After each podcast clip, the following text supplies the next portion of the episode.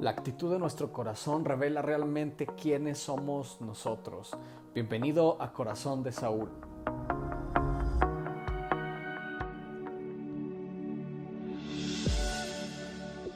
Hola, ¿qué tal? Bienvenido a este tercer ya episodio de este podcast que hemos creado titulado Corazón de Saúl. Nos da mucho gusto que te hayas quedado aún todavía con nosotros, que puedas seguirnos en las diferentes plataformas y estamos muy contentos de ya poder llegar a ti a través de este siguiente episodio. Creo que va a ser un episodio muy muy interesante. Te ofrecemos una disculpa, habíamos tenido algo de contratiempo en cuestión a todo esto que está sucediendo en nuestro mundo, pero ya estamos una vez más con este tercer episodio de Corazón de Saúl.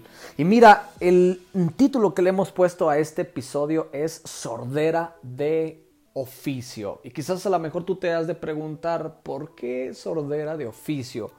Bueno, pues ahorita te vamos a hablar un poquito más acerca de esto, pero recuerda que estamos centrando nuestra, nuestro estudio, nuestro podcast en la vida del el rey Saúl, aquellas cosas que eh, practicó, hizo, realizó, que tú y yo somos llamados a no hacer y tomar en cuenta para seguir liderando, si es que lo estamos haciendo en algún lugar, en nuestra iglesia local, en tu trabajo, de la manera más correcta. Y algo que en esta hora vamos a aprender precisamente es acerca de cómo nosotros tenemos que prestar oído, cómo nosotros tenemos que prestar atención a aquellas personas que están a nuestro alrededor, aquellas personas que nos dirigen y aquellas personas que desean también el bien, en, la mayoría de las veces, eh, el bien para lo que estamos nosotros desarrollando. Y mira la expresión de oficio en nuestra cultura que es en México, en Durango particularmente, denota a alguien que sabe, que sabe hacer algo muy bien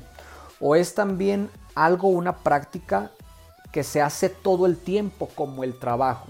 Como un ejemplo, hay personas que saben ser puntuales de oficio, o sea, que se les da muy bien la puntualidad, que se les da muy bien el estar eh, acorde en sus compromisos, en tiempo, en forma.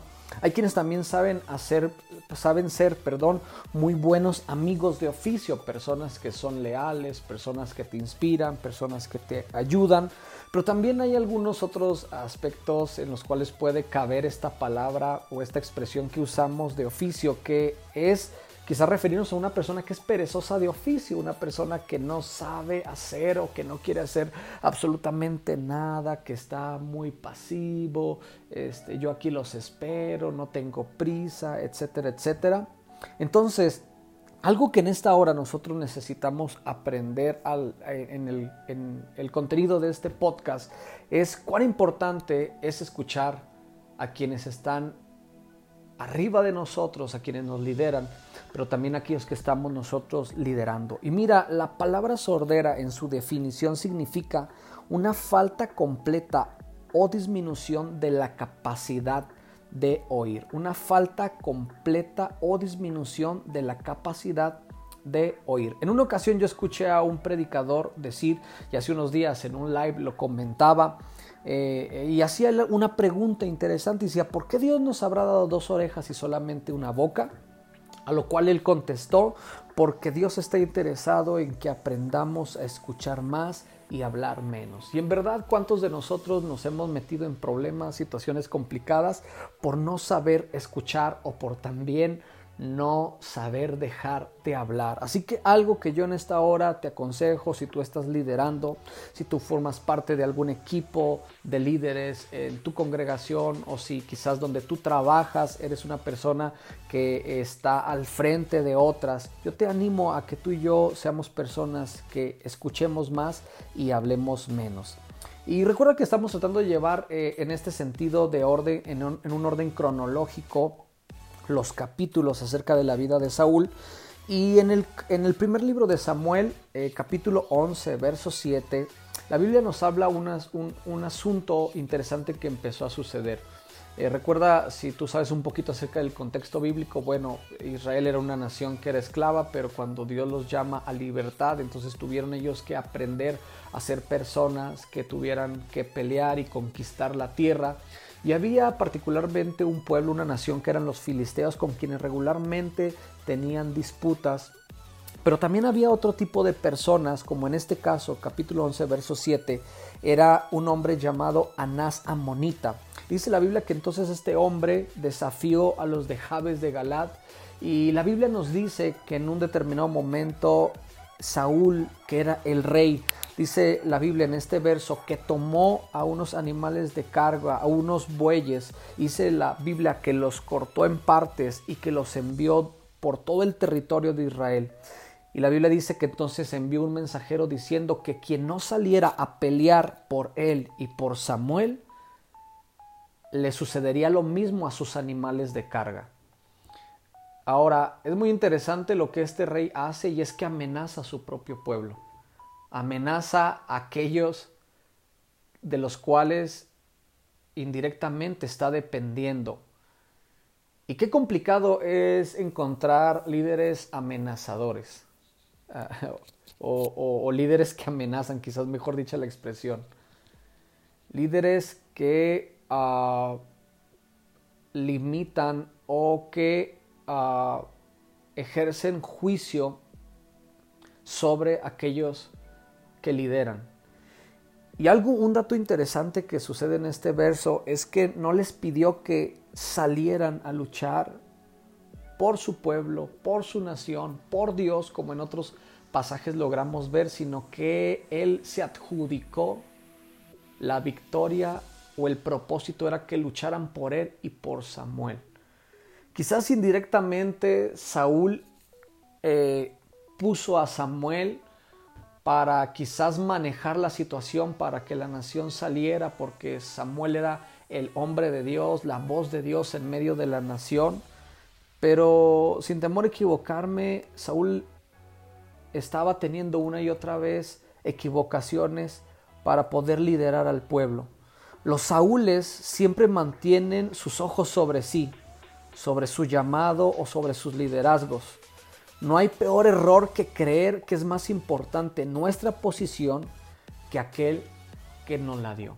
Y mira, si tú estás sirviendo en una iglesia local, a ti se te ha sido delegada una, autoridad, un liderazgo de parte de Dios, de parte de aquellos que te liderean.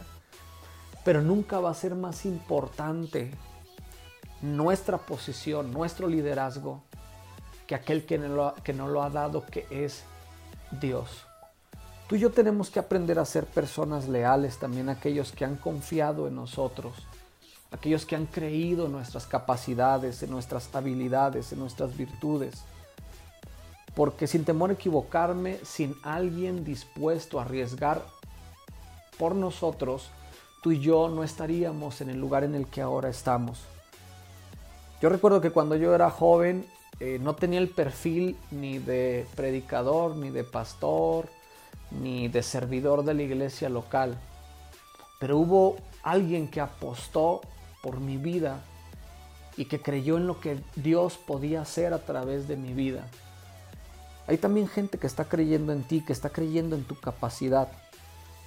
La gente siempre debe ser direccionada a hacer todo para Dios y para su gloria y no para quienes los lideran. Mira, si tú eres alguien que está bajo autoridad y tú no tienes en mente que lo que haces es para Dios, va a llegar un momento en donde te vas a cansar.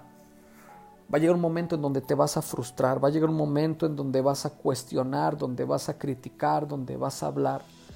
Sin embargo, cuando tú tienes en mente que todo es para Dios, para su gloria, para su propósito, entonces tú podrás vivir de una vida o podrás disfrutar de una manera más plena lo que tú haces. Lo que hace grande a un líder no es la posición, sino el corazón. En el capítulo 12 del primer libro de Samuel, recuerda que estamos tratando de llevarlo eh, capítulo a capítulo, tomando algunos versos, sucede un evento interesante. El primer evento que sucede en el capítulo 12 es que Samuel se pone frente al pueblo para ser juzgado. Un líder regularmente no se presta a ser juzgado, porque muchos de los líderes creen no equivocarse o creen en su mayoría hacer las cosas bien. Sin embargo, Samuel da una gran enseñanza en comparación a Saúl y le dice, pues juzguenme ustedes y vean si verdaderamente he hecho bien mi trabajo. Lo segundo que hace Samuel es que los lleva a reflexionar sobre la dependencia hacia Dios y les exhorta a vivir en obediencia a Dios y los resultados de la misma. Del verso 6 al 16 del capítulo 12 eh, Samuel les dice, miren, ustedes necesitan depender más de Dios, ustedes necesitan hacer lo correcto delante de Dios, ustedes necesitan vivir en obediencia a Dios y si ustedes obedecen a Dios, entonces Dios va a bendecirlos, Dios va a hacer grandes cosas. Qué interesante es que un líder siempre te direccione hacia lo correcto. El trabajo de un líder es guiarte, es aconsejarte, es hacerte una mejor persona. Y qué complicado es encontrar líderes que abrazan, que soban la espalda, pero que no animan y que no exhortan. Porque regularmente una de las cosas que se enfrenta el líder, uno de los miedos a los cuales se enfrenta el líder, es a la desaprobación, desacreditación o el ser juzgado por aquellos que liderea. Sin embargo, Samuel tenía la autoridad para decirles qué era lo que tenían que hacer. Lo tercero que sucede en este capítulo es que Samuel le recuerda una vez más el error que cometieron al pedir a un rey. En el verso 17 dice textualmente de la siguiente manera en la versión 60, Reina Valera 60, ¿no es ahora la siega del trigo? Yo clamaré a Jehová y él dará truenos y lluvias para que conozcáis y veáis que es grande vuestra maldad que habéis hecho ante los ojos de Jehová pidiendo para vosotros rey. Una vez más, Dios por medio de la boca de Samuel les dice a la nación, ustedes cometieron un error y era pedir un rey. No hay nada peor que tú y yo vivamos lejos de la voluntad de Dios. Y cuando tú y yo estamos lejos de la voluntad de Dios, lejos de lo que Dios está planeando para nuestras vidas, tú y yo no podemos esperar que todo resulte bien.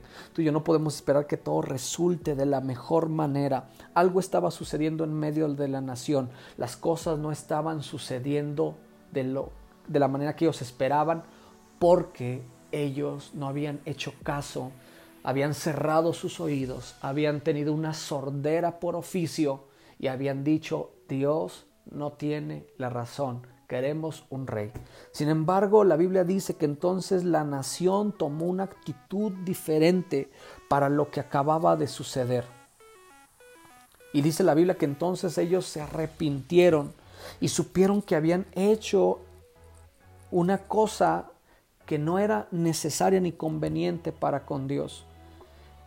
El capítulo de, este, del capítulo 12, el, cómo termina, es una manera muy interesante, porque Samuel termina invitándole al pueblo a hacerlo recto, a no apartarse de Dios, y Dios tenía un sumo interés en que escucharan su consejo por medio de la boca de Samuel.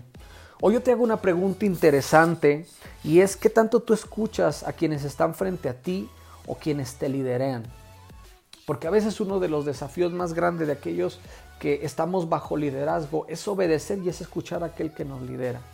Regularmente muchos de los pensamientos y luchas que tiene el líder es pensar que aquel que te lidera se está equivocando, no está haciendo las cosas bien, es anticuado, no tiene prudencia, no tiene sabiduría, eh, no entiende tu visión, no entiende tu llamado. Pero yo te hago un, una, ah, te animo y te hago un llamado en esta hora para que tú te dejes ser liderado para que tú te dejes ser instruido, ser guiado. Hay gente que tiene mayor capacidad que tú. Hay gente que ha recorrido más, más el camino que tú. Hay gente que tiene experiencias más que tú. No cometas el error de cerrar tus oídos y decir él o ella se está equivocando. Algunos de esas personas que tú y yo cerramos nuestro oído, escuchamos, puede ser la voz de Dios y tú y yo no nos estamos dando cuenta como lo cometió, como este error que cometió Israel. Tú y yo podemos estar cerrando nuestro oído a las personas que nos liderean, pero quizás estamos tú y yo cerrando nuestro oído a Dios y no a esas personas que nos están guiando. El temor es un aspecto contrario a lo que la Biblia enseña y hay una porción muy interesante en Primera de Juan, capítulo 4, versículo 8, donde dice que el amor echa fuera todo temor. Y una parte del ejército, dice que también la Biblia nos habla en otro pasaje, que acompañaba a Gedeón, no fue apto para poder hacer frente en el llamado, en, en, el propósito que Dios dio a Gedeón, porque tuvieron temor. Confiar en Dios es un atributo indispensable para que nosotros podamos servirle. Pero en el capítulo 13, que es el capítulo que, que vamos a estar cerrando este tercer episodio de este podcast, es que en el capítulo 13, verso 7, sucede algo interesante. Una vez más son convocados a salir y pelear. Y la Biblia dice que todo el pueblo salió tras de Saúl temblando. Algo que nos hace saber es que Saúl hacía las cosas en sus propias fuerzas una y otra vez. En el versículo 4 del, verso, del capítulo 13 dice la escritura que acudió en pos de Saúl. Vuelvo nuevamente a hacer el paréntesis y la reflexión. El pueblo estaba siguiendo a un líder y no a Dios. Tú y yo tenemos que no cometer la equivocación de poner más nuestros ojos en aquellos que nos liderean que en Dios. Y si tú y yo sabemos el propósito de Dios, el plan de Dios, entonces podremos sujetarnos a aquellos que nos lideran porque tendremos la convicción de saber que es Dios a través de ellos. Y es algo que tu espíritu, que el espíritu de Dios trae revelación y trae un entendimiento y trae un discernimiento para entender que lo que aquel, eh, aquella persona que está frente a ti es la persona que Dios ha puesto para guiarte. Sin embargo, Saúl nuevamente convoca al pueblo en sus fuerzas, van tras de él temblando y vuelve nuevamente él ser el centro de todo lo que se estaba haciendo en Israel. En el versículo 13 del capítulo 13, la Biblia dice que Saúl cometió otro error garrafal. Una de las posiciones que no le pertenecía tomar era el de oficiar o el de presentar sacrificios a Dios. La Biblia dice que Samuel demoró, Saúl se desesperó y entonces él ofreció sacrificio. Y cuando llega Samuel le dice a Saúl, locamente has hecho, has cometido un gran error en esto que has hecho, porque el llamado de Saúl no era ofrecer sacrificios, sino ser rey. Una vez más yo te hago un llamado, no cometas el error de tomar un lugar que no te corresponde. No cometas el error de tomar una posición que no te corresponde, un llamado que no te corresponde, una armadura que no te corresponde. Saúl había decidido voluntariamente cerrar sus oídos a Dios por lo que él estaba pidiendo una y otra vez. Dios hablaba y Saúl cerraba sus oídos. Dios le decía que lo que tenía que hacer y Saúl cerraba sus oídos. Qué complicado es tratar de dirigir a gente que no quiere escuchar. Y yo espero que tú no seas una de esas personas que aborrece escuchar, que aborrece la instrucción, que aborrece eh, la estructura, la disciplina, eh, la convocatoria, porque cree que está haciendo lo correcto. El capítulo 13 termina con una última enseñanza importante. Quien lidera tiene que tener una visión más amplia que el pueblo, que quienes lo siguen. Y fue algo que definitivamente no tuvo Saúl. La Biblia dice que entonces salieron a luchar contra los filisteos y dice la Biblia que eh, eh, estos hombres no hallaron herrero en todo Israel y entonces no pudieron afilar, no tenían espadas, no tenían absolutamente nada, pero un dato interesante que dice el versículo 22 es que solamente Saúl y su hijo tenían espada. Un líder que es incapaz de preocuparse por las necesidades de los demás va directo a la ruina. Un líder que solamente piensa en él, en sus ambiciones, en sus deseos, en lo que él quiere establecer, en lo que él quiere hacer, no direccionado por Dios, no eh, eh, ejerciéndolo con muchas otras virtudes o muchas otras características, la amabilidad, el respeto, el ser ejemplo, entre muchas otras cosas, un líder que actúa de manera hostil y que no se preocupa por aquellos que está liderando va directo a la ruina. Y entonces era más fácil que Saúl pudiera eh, tener o capacitar o pagar a un herrero que estuviera con ellos y que afilara eh, sus hachas, que afilara su hoz, su asadón. Sin embargo, la Biblia algo que eh, nos dice es que los israelitas bajaban para poder afilar sus hoz, sus hachas, sus asadones para con los filisteos. Así que cuando hubo guerra, entonces los filisteos sabían que los israelitas no podían hacerle frente. Así que yo te dejo esta reflexión el día de hoy con este tercer episodio que es sordera por oficio. Espero que sea de gran utilidad, no olvides compartirlo y te damos muchas gracias por acompañarnos hasta el final. Hasta la próxima.